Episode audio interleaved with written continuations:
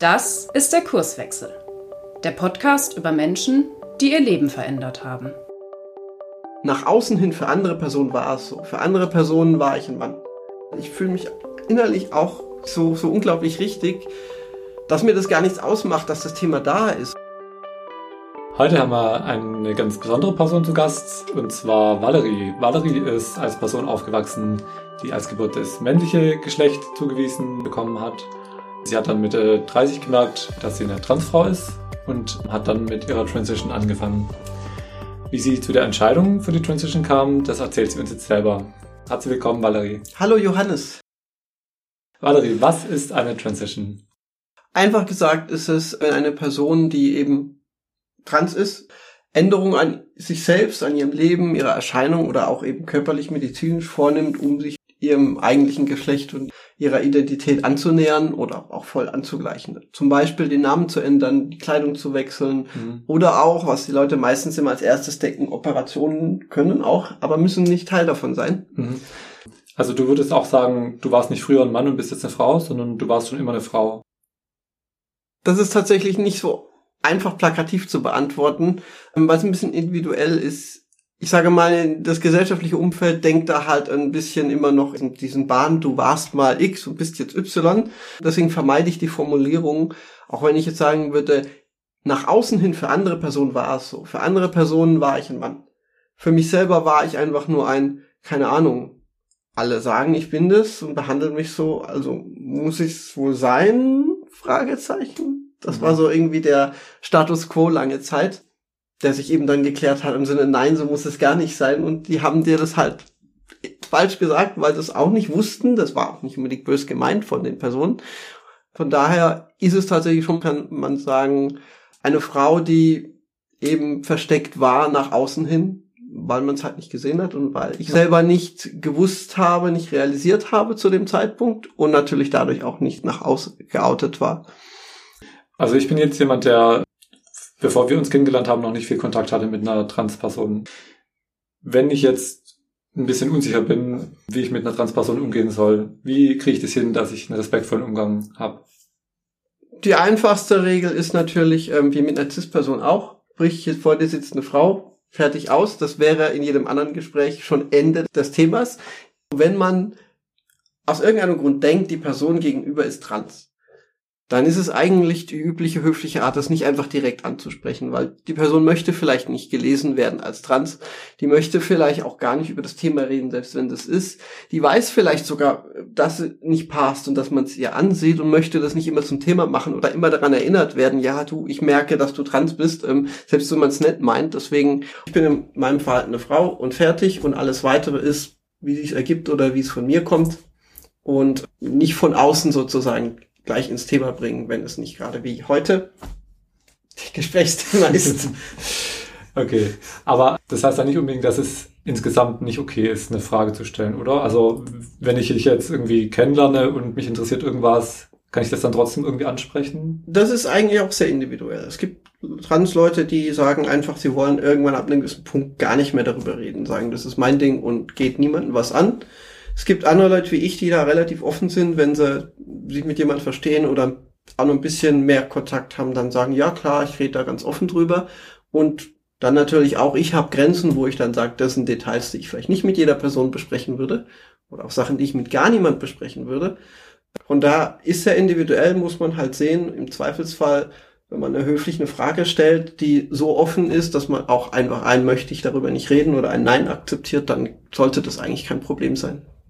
Hm. Vielleicht auch, ich stelle eine Frage, die für mich auch selber okay wäre, wenn ich in der Situation wäre, oder hättest du eine andere Strategie, wie man das naja, abschätzen kann? Das ist ja individuell. Eine Sache, die vielleicht für dich unangenehm wäre, ist vielleicht für mich nicht unangenehm und andersrum. Deswegen mhm. lässt sich das so pauschal nicht sagen. Mhm. Im Zweifelsfall halt auch ein bisschen abschätzen, wie nah kennt man die Person eigentlich, worum geht es für die Frage, ist die überhaupt relevant, ja? Es gibt immer diese klischeehaften Fragen, die ja in der Realität auch manchmal auf die eine oder andere Art vorkommen und beispielsweise darauf hinauslaufen, so, was hast du in der Hose auf die eine oder andere Art. Mhm. Das dann Leuten kommt, wo man sagt, das geht sie nichts an, wir kennen uns gar nicht, ja. Das reduziert natürlich Personen immer auf bestimmte Aspekte. Meistens sind es die medizinischen, auf die es dann reduziert mhm. und alles andere außen vor lässt. Aber es ist so einfach wirklich eine Frage, wer die Frage stellt und in welchem Kontext. Hm. Wenn jemand, den ich gar nicht kenne, ähm, mit solchen Fragen kommt, wo ich dann auch sagen würde, ich wäre bei vielen Leuten sehr offen dafür, eine komplett wildfremde Person, die direkt damit eröffnet. Und dann kriegt man das auch meistens mit, ob eine Person interessiert fragt oder manchmal auch ein bisschen provozieren will einfach, wo man dann gleich von vornherein sagt, nee, äh, mit dir rede ich über das nicht, das geht dich einfach nichts an. Mhm. Also kommt es bei dir auch drauf an, ob du das Gefühl hast, dass die Frage ernsthaftes Interesse ist und nicht nur Nachbohren, um vielleicht zu stänkern oder. Okay. Wie hast du rausgefunden, dass du trans bist? Das ist tatsächlich nicht so einfach zu beantworten, weil das Rausfinden im Sinne von, äh, wie man sonst Dinge rausfindet, man liest irgendwas, man forscht irgendwas nach, in dem klassischen Sinne geht da ja nicht. Beide Antworten sind ein bisschen lustig eigentlich. Das eine ist tatsächlich so klischeehaft, das klingt in einem Traum. Ich bin tatsächlich eines Morgens aufgewacht aus einem Traum. In dem Traum war ich out als Transfrau und alle waren okay damit. Und ich habe nie bewusst darüber nachgedacht. Und das war so ein, ich wachte damit auf und dachte, hey, das fühlt sich eigentlich richtig an. Wieso fühlt sich das richtig an? Und daraufhin dann nachgeforscht in den nächsten ein, zwei Wochen praktisch mit dem Thema überhaupt, kann es sein, bedeutet das das? Und dann hat auch sehr schnell festgestellt, ja, das ist es und das ist genau das Richtige. Davor gab es so einen gewissen, ich sag mal, Ramp-up, den ich dann im Nachhinein erkannt habe, durch Kontakte auch mit Transpersonen, bei denen ich jetzt auch erstmal nur interessiert war, einfach generell auch zum Thema. Und dann auch im Rückblick merkte, ja, das Interesse war schon irgendwie unbewusst auch persönlich begründet. Ein anderer Faktor war tatsächlich auch ähm, ein bisschen, ich spiele gerne Computerspiele und habe schon seit langem, so bestimmt zehn Jahren, dass ich eigentlich wo immer es geht, nur weibliche Charaktere spiele und teilweise auch Spiele gemieden habe, wo man nicht die Option hat, wo ich einfach dann manchmal gesagt habe, das ist mir nicht so wichtig, das Spiel, und deswegen war das die eine Option, die sich immer richtig anfühlte die ganze Zeit. Es gab zwar den einen Moment, wo man sich die Frage stellt, dann in meinem Fall eben die kurze Phase, wo man sich damit intensiv befasst, auch ein bisschen nachforscht zum Thema, und davor eine ganz lange Zeit über im Endeffekt Jahrzehnte, wo immer wieder so Sachen kommen, die man nicht reflektiert, aber die im Rückblickend alle Sinn ergeben, wo man sagen muss, der Prozess zog sich zwar sehr lang hin, aber wirklich bewusst war er erst sozusagen die letzten zwei Wochen. Mhm. Also du hast geträumt, dass du dich als Transfrau outest und du hast zum Beispiel in Computerspielen gerne irgendwie weibliche Charaktere gespielt. Gab es andersrum auch Situationen, wo du dich als, also du wurdest als Mann gelesen, wo du dich dann in dieser Rolle unwohl gefühlt hast? Im Grunde eigentlich permanent, ohne es zu verstehen, richtig. Also ich weiß noch, als es losging, halt in einem gewissen Alter, man wurde angesprochen als junger Mann oder so und ich wollte am liebsten im Boden versinken, wusste eigentlich nicht wieso, ja. Ähm, es war ja eigentlich cool, endlich nicht mehr als Kind oder Teenager betrachtet zu werden, sondern als erwachsene Person, aber trotzdem hat es mich eigentlich eher gestört, ohne zu wissen, wieso eigentlich. Gab es manchmal Situationen, wo du eine Frau gesehen hast und dachtest, Mensch, in der Situation wäre ich auch gerne ist eigentlich eine sehr verbreitete Sache. Heute weiß ich, dafür gibt es auch Begriffe Gender Envy zum Beispiel. Das heißt eben, wenn eine Transperson vor oder auch nach dem Coming Out oder oft auch bevor sie es realisiert hat, immer so einen gewissen Neid verspürt, eben auf ihr wahres Geschlecht, auf Personen davon. Ist es bei dir dann mehr zum Beispiel, wie gut die jetzt aussieht oder so? Oder ich möchte mich auch gerne so verhalten oder so es ist behandelt Misch werden? Es ist eine Mischung aus allem. Mhm. Also ein klassisches Beispiel, wie du hier siehst, was ich hier am Hals trage, solche Teile habe ich immer beneidet. Schon, ähm, Audiokommentar, Valerie trägt ein grünes würde du sagen? Henna-Style-Joker aus den, in den 90ern waren die sehr beliebt. Das so war so meine Zeit als ja. Kind und Teenager. Da wurden die von den Mädchen viel getragen und ich habe die immer darum beneidet und heute trage ich sie selber. Okay, also sowas wie ein grünes Halsband und äh, sieht sehr schick aus auf jeden Fall. und dann hast du dich irgendwann geoutet. Du hattest eben den Traum, dass du dich outest und dass alle okay damit sind. Wann war das ungefähr?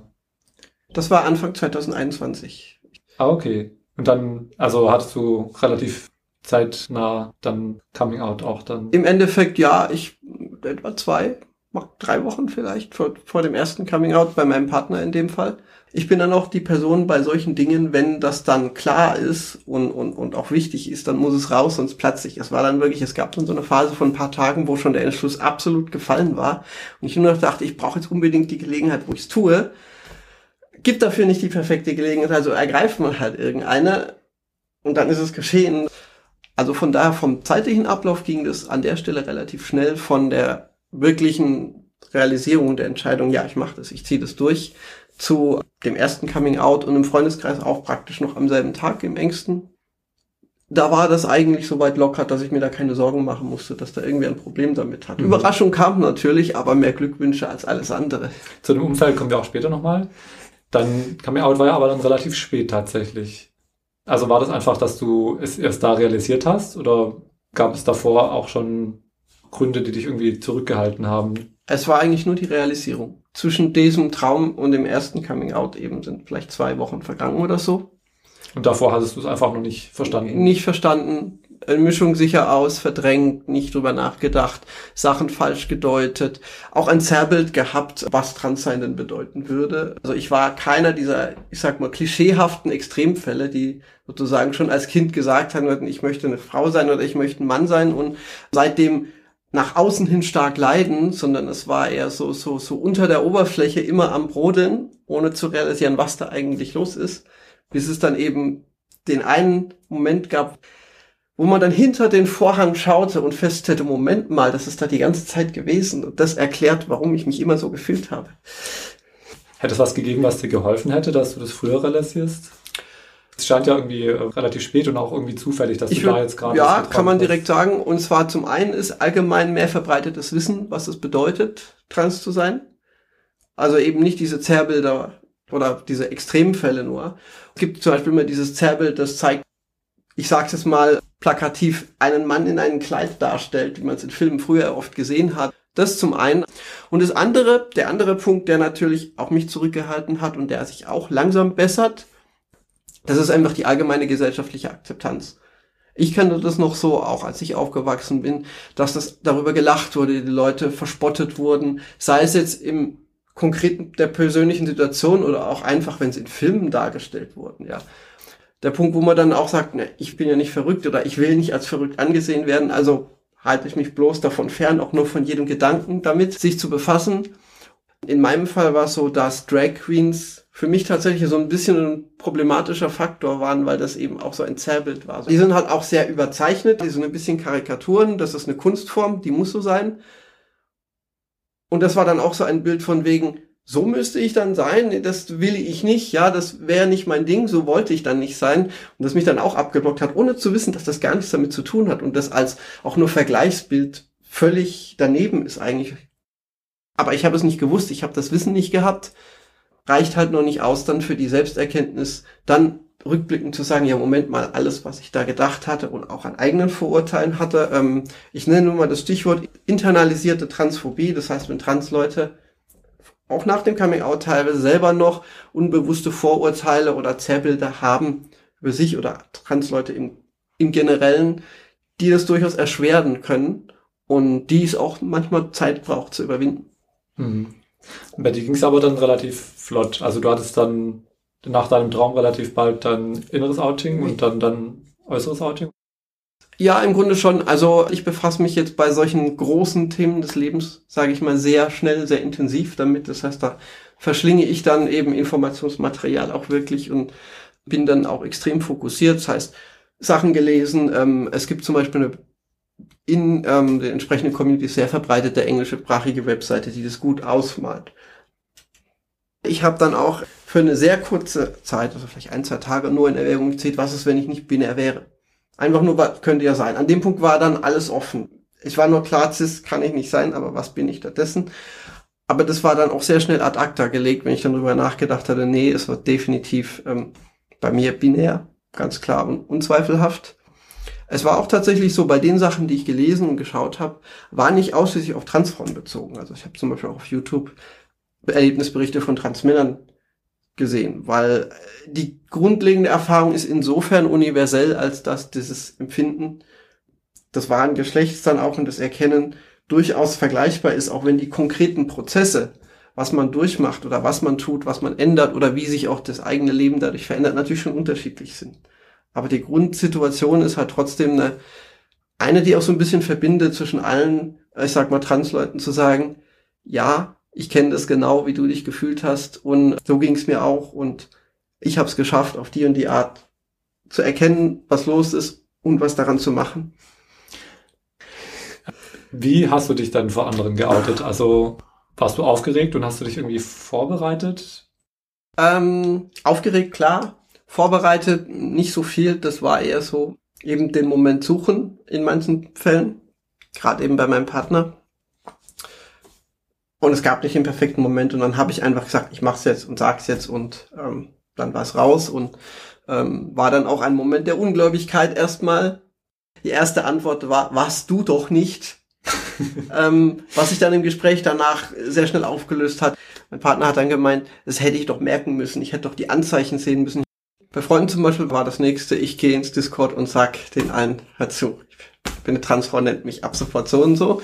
Den Namen hatte ich da auch schon ausgesucht in diesem Prozess des Überlegens. Discord ist eine Chat-App wie auch WhatsApp ja. oder so. Also es sind nicht soziale Medien in der Öffentlichkeit, sondern eher untereinander, weil eben da gerade viele, die ich kannte, auch weiter weg wohnten, deshalb persönlich gar nicht machbar gewesen wäre. Und dann gab es eigentlich nur Glückwünsche von denen, was mich nicht überrascht eben, weil ich die Leute kenne und, und viele von denen auch queer sind auf die eine oder andere Art und deswegen klar war, dass das kein Problem ist. Ähm, nächster Punkt war bei der Familie, vor allem meine Mutter eben, das habe ich persönlich gemacht. Da habe ich tatsächlich ein Treffen einem Sonntag kurz danach schon organisiert, wo ich einfach gesagt habe, hey, kann ich mal besuchen, ich wollte was besprechen. Und dann, ja klar, komm vorbei auf den Tee. Und dann haben wir das gemacht. Und das war tatsächlich von den Coming-Outs wahrscheinlich das, bei dem ich am nervösesten war, weil ich keinerlei Ahnung hatte, wie sie reagieren würde. Und es war auch mal so erstmal ein Uff, okay, keine Ahnung. Und ähm, zum Beispiel meine Mutter hat normalerweise gerne Leute mich speziell mit Vornamen begrüßt, also Hallo, Vorname. Und das hat sie dann aufgehört. Das macht sie bei mir tatsächlich nicht mehr. Also sie tut sich immer noch schwer, den auszusprechen tatsächlich. Mhm. Ähm, sie verwendet ihn schon da, wo es eben unvermeidlich ist. Zum Beispiel, wenn man eine Grußkarte schreibt, dann schreibt man den Namen drauf und dann ist das auch okay. Aber so in der Alltagssprache tut sie sich noch schwer damit, den, den zu verwenden tatsächlich gab auch in der Anfangszeit eine kurze Verwechslung, wo sie dann nach dem ersten Coming Out offenbar so überwältigt oder überfordert war, dass sie nicht mehr genau wusste, wie der war und erst zwei verschiedene falsche verwendet hatte, die nur den Anfangsbuchstaben gemein hatten, wie sie dann gesagt haben, nee, der da war das eigentlich mein Name. Okay. Aber danach ist es nie wieder passiert. Okay. Der Prozess, das zu verarbeiten, ist, glaube ich, heute immer noch nicht ganz abgeschlossen, muss ich auch sagen, ist so meine Beobachtung. Aber es geht, es ist nicht irgendwie grundsätzliche Ablehnung eher. So eine leichte chronische Überforderung noch mit dem Thema, würde ich es mal bezeichnen. Hattest du auch ein besonders schönes Outing, wo du positiv überrascht wurdest, vielleicht von der anderen Person? Würde ich sagen, auf der Arbeit tatsächlich. Es hat eigentlich alles gut geklappt, bis auf die Dinge, die halt erst gehen, wenn man die offizielle Namensänderung hat, also sprich Steuer oder ähnliches. Aber im Alltag war das dann eigentlich sehr schnell geregelt und dass ich dann im Nachhinein nur gesagt habe, das hätte ich auch früher machen können, weil bis dem habe ich mir eigentlich ein bisschen Zeit gelassen. Und da ging das eigentlich so easy. Hm. Das war, das war für mich eine große positive Überraschung. Ist auch eine Sache, wenn man halt beim Arbeitgeber nicht weiß, wie da die Leute dazu stehen, sei es jetzt die direkten Kollegen oder eben Personalabteilung, dass es halt wirklich alles sein könnte, von totaler Ablehnung bis ähm, totaler Akzeptanz und bei mir war es eher Richtung totale Akzeptanz, nur mit mangelndem Wissen gepaart, was ich sage mal nicht schlimm ist. Klar, wenn man nie damit zu tun hat, dann weiß man halt unter Umständen nicht, was da geht. Aber es lief gut und ich bin zufrieden an dem Punkt. Du hast ja auch deinen Namen geändert und wie hast du deinen Namen ausgesucht? Ich hatte zwei Hauptkriterien. Das erste war, und das klingt zwar wahrscheinlich albern, aber ich wollte keinen Namen nehmen von einer Person, die ich persönlich irgendwie mal näher kenne oder auch in der Vergangenheit näher kannte. Und zum anderen war für mich wichtig, dass es ein Name ist, den man nicht schwierig irgendwie ausspricht oder schreibt, ja, also Namen, wo man immer buchstabieren muss, weil es drei verschiedene Schreibweisen gibt oder so, ähm, dass ich das vermeiden konnte. Und das war eben einer der wenigen Kandidaten, die dann übrig blieben, aus einer nicht zu langen Liste, wo ich dann gesagt habe, dann nehme ich den und der gefällt mir auch.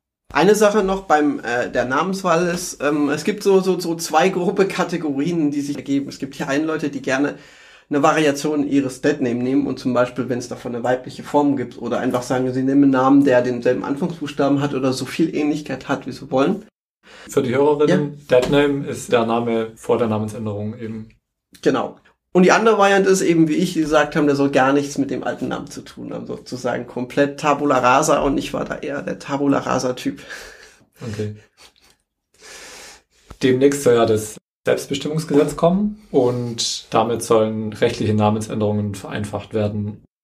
Du hast deine Namensänderung noch nach dem alten Gesetz genau. gemacht. Und die, wie es bürokratisch heißt, Vornamens- und Personenstandsänderung, kurz WPÄ, Bürokratendeutsch ist so hübsch, gell?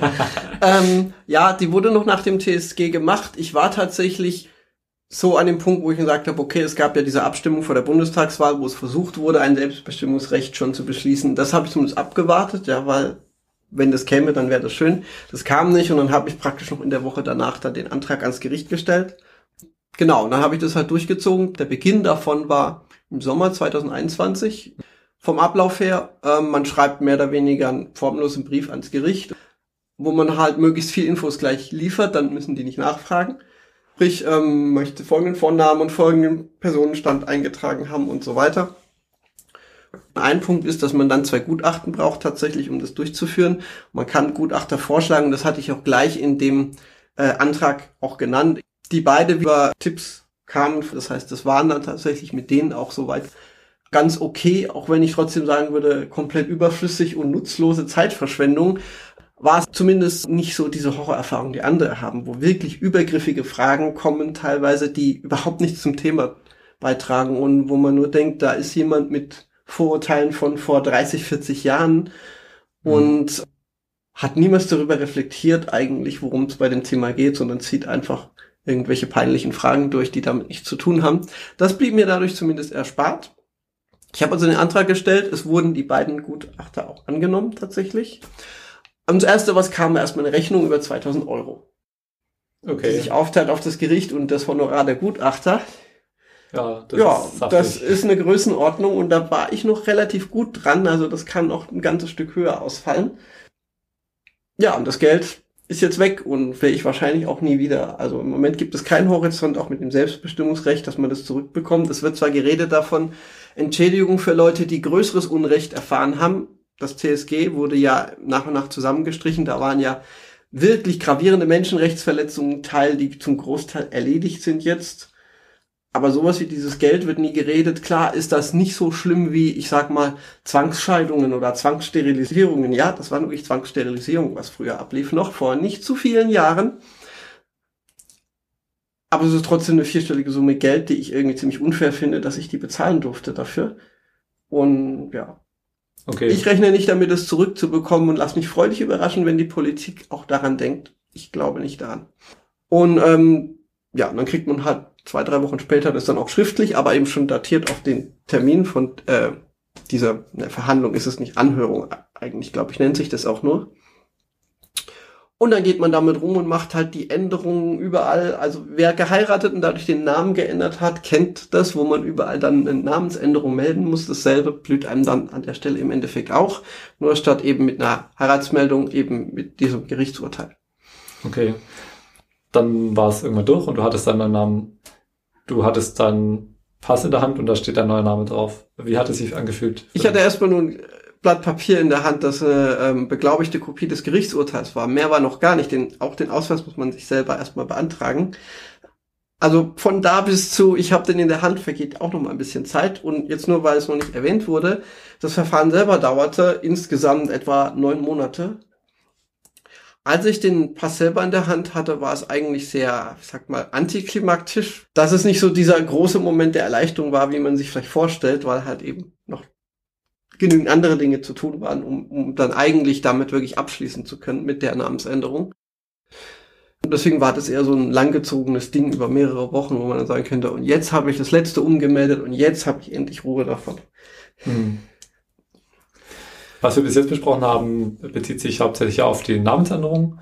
Und es gibt ja aber auch medizinische Aspekte bei einer Transition. Wie ist es bei dir? Was hast du machen lassen? Was machst du immer noch? Also ganz generell vorneweg, ich habe einiges gemacht oder mache einiges, es ist aber nicht grundsätzlich so. Es gibt viele, die entweder aus den Möglichkeiten an medizinischen Anpassungen nur Teile davon machen, viele, die auch gar nichts machen oder sagen, naja, wenn ich jünger wäre, gerade viele, die sehr alt damit kommen, sagen oft dann, das lohnt sich nicht. Wenn jemand mit 70 dann, das kommt vor, ja, Transperson mit 70, sagt sich dann, in dem Alter lohnt sich schon gar nicht mehr. Ja, ich mache halt die Namensänderung vielleicht nicht mal mehr rechtlich, sondern einfach nur informell unter Freunden und mehr nicht. In meinem Fall ist es aber relativ viel, einfach weil das für mich auch ganz klar war, bei allem, wo ich dann erfahren habe, Moment, so läuft es ab und so ist es dann hinterher und das ist möglich, dass ich dann bei sozusagen reinweise gesagt habe, das will ich, das will ich und das will ich. Und dann waren aber auch Punkte dazwischen, wo ich gesagt habe, brauche ich nicht, brauche ich nicht, mhm. es lohnt sich nicht und so. In meinem Beispiel zum Beispiel war ganz klar, als ich wusste, wie das funktioniert und was dabei passiert, dass ich die Hormontherapie mache, also Hormonersatztherapie, meistens nimmt man die englische Kürzung HRT, mhm. Hormone Replacement Therapy. Das ist auch, würde ich sagen, von allen medizinischen, für mich persönlich das absolut Wichtigste. Man merkt es einfach. Und es ist was, das kann man nicht richtig beschreiben. Der Person, die das nicht erlebt hat, würde ich jetzt schon sagen, es ist es ist ein bisschen wie Magie irgendwie, die dann so schleichend kommt und auf einmal sind da Dinge möglich, die man nie für möglich gehalten hätte, die, die zwar eigentlich banal klingen, ähm, eben wie man mit Leuten umgeht, wie man mit sich selber umgeht, wie man in die Öffentlichkeit tritt. Und ich war zum Beispiel davor lange auf dem Punkt, dass ich sage, okay, irgendwann bin ich in der Transition so weit, dass ich überall passe und dann lasse ich das Thema ad acta, so wie manche das eben handhaben, von wegen geht es vorbei, ich will damit nichts mehr zu tun haben. Also wenn, wenn andere von außen dich sehen und dich gleich als Frau das, ansprechen zum Beispiel. Ja, ein, eben das zum einen, aber dass ich dann halt auch sozusagen vorher gedacht habe, dann schließe ich damit ab und lasse das hinter mir und aber jetzt bin ich eher andersrum.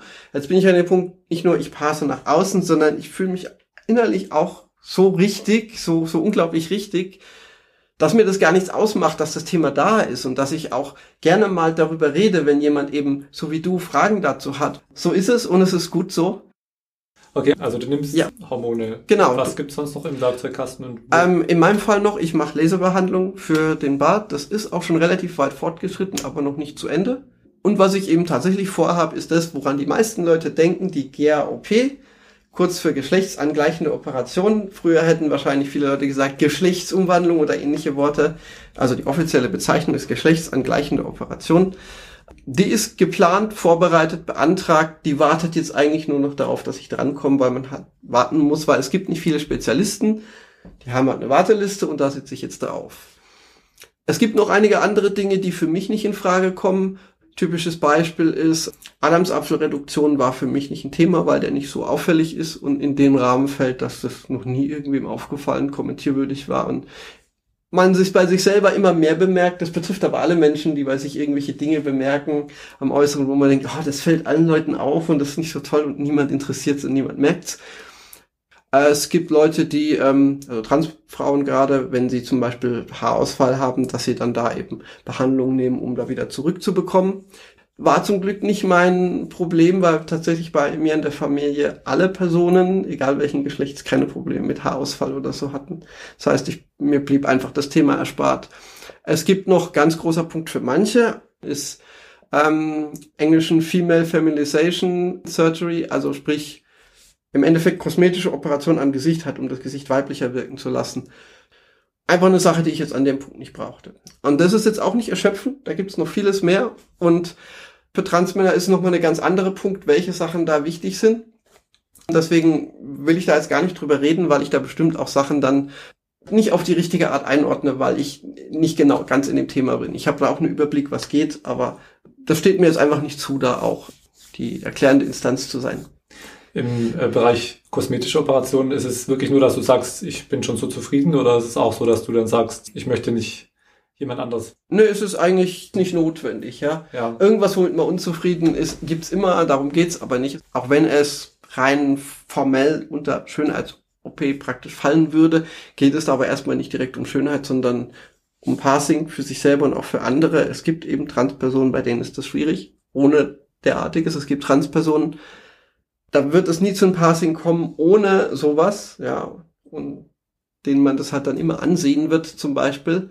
Aber auch dann gilt, wenn die Person sich vorstellt als Frau so und so oder Herr so und so, dass es egal ist, ob deren Gesicht vielleicht irgendwie vom Aussehen her suggeriert, dass die Person trans ist. Egal, so wie die Person sich vorstellt, so ist sie und fertig. Aber das ist ein Punkt, der bei mir tatsächlich nie ein Problem war, schon sehr früh in der Transition. Was in der Richtung brauche ich einfach nicht. Arbeitest du an der Stimme? Ähm, da wird oft gedacht, das kommt von den Hormonen, das ist aber nicht so. Umgekehrten Stimmbuch gibt es quasi nicht. Das heißt, das ist lokopädisches Stimmtraining. War dann auch wieder Wartezeit vier Monate, bis für mich ein Platz frei war und dann war ich da. Also vieles ist Wartezeiten auch.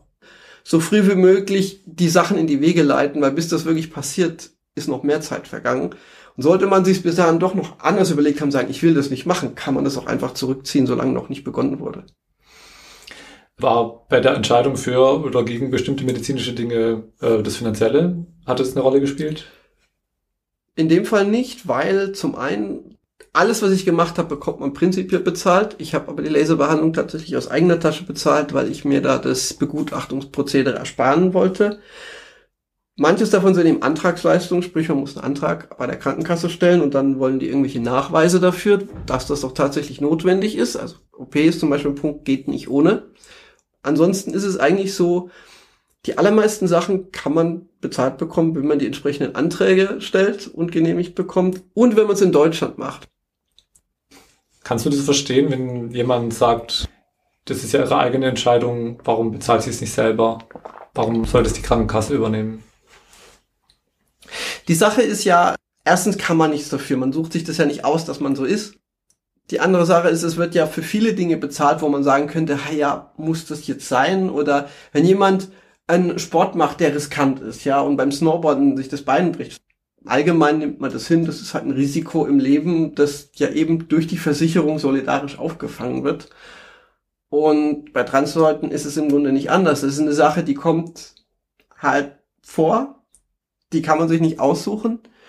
Und das Mindeste, was das einem erleichtern könnte, ist, dass man sich nicht Sorgen machen muss, kann ich die Transition mir überhaupt leisten?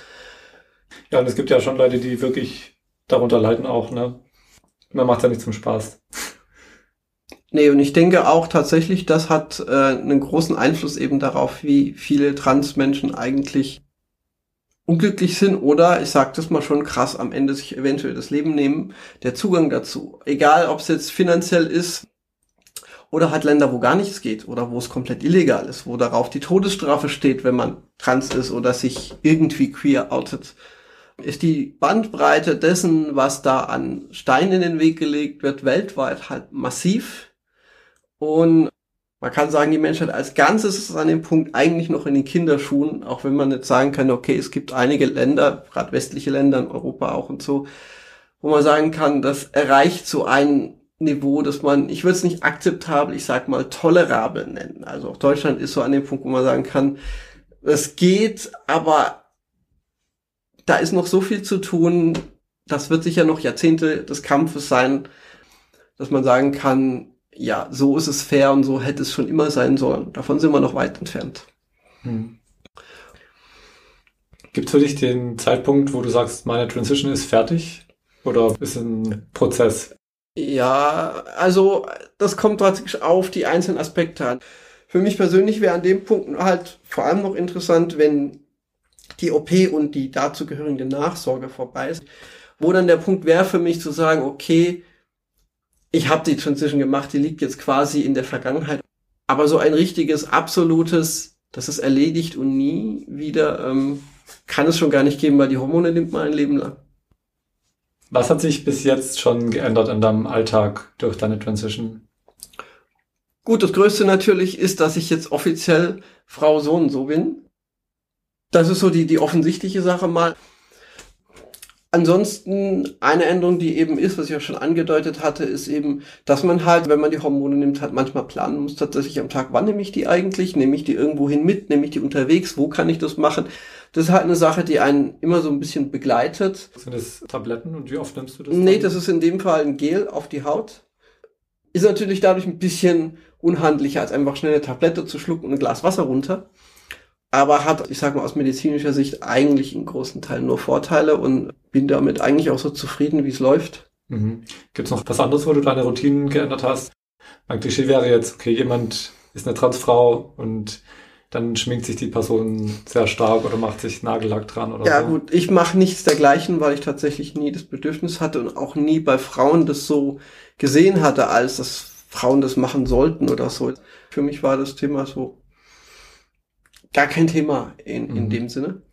Eine Sache, die natürlich für manche Transform beim Make-up wichtig ist oder hilfreich ist, ist natürlich fürs Passing auch. Man kann halt eben viel erreichen durch Veränderung von Konturen, durch Bartschatten kann man natürlich komplett überschminken, dass gar nichts mehr sichtbar ist.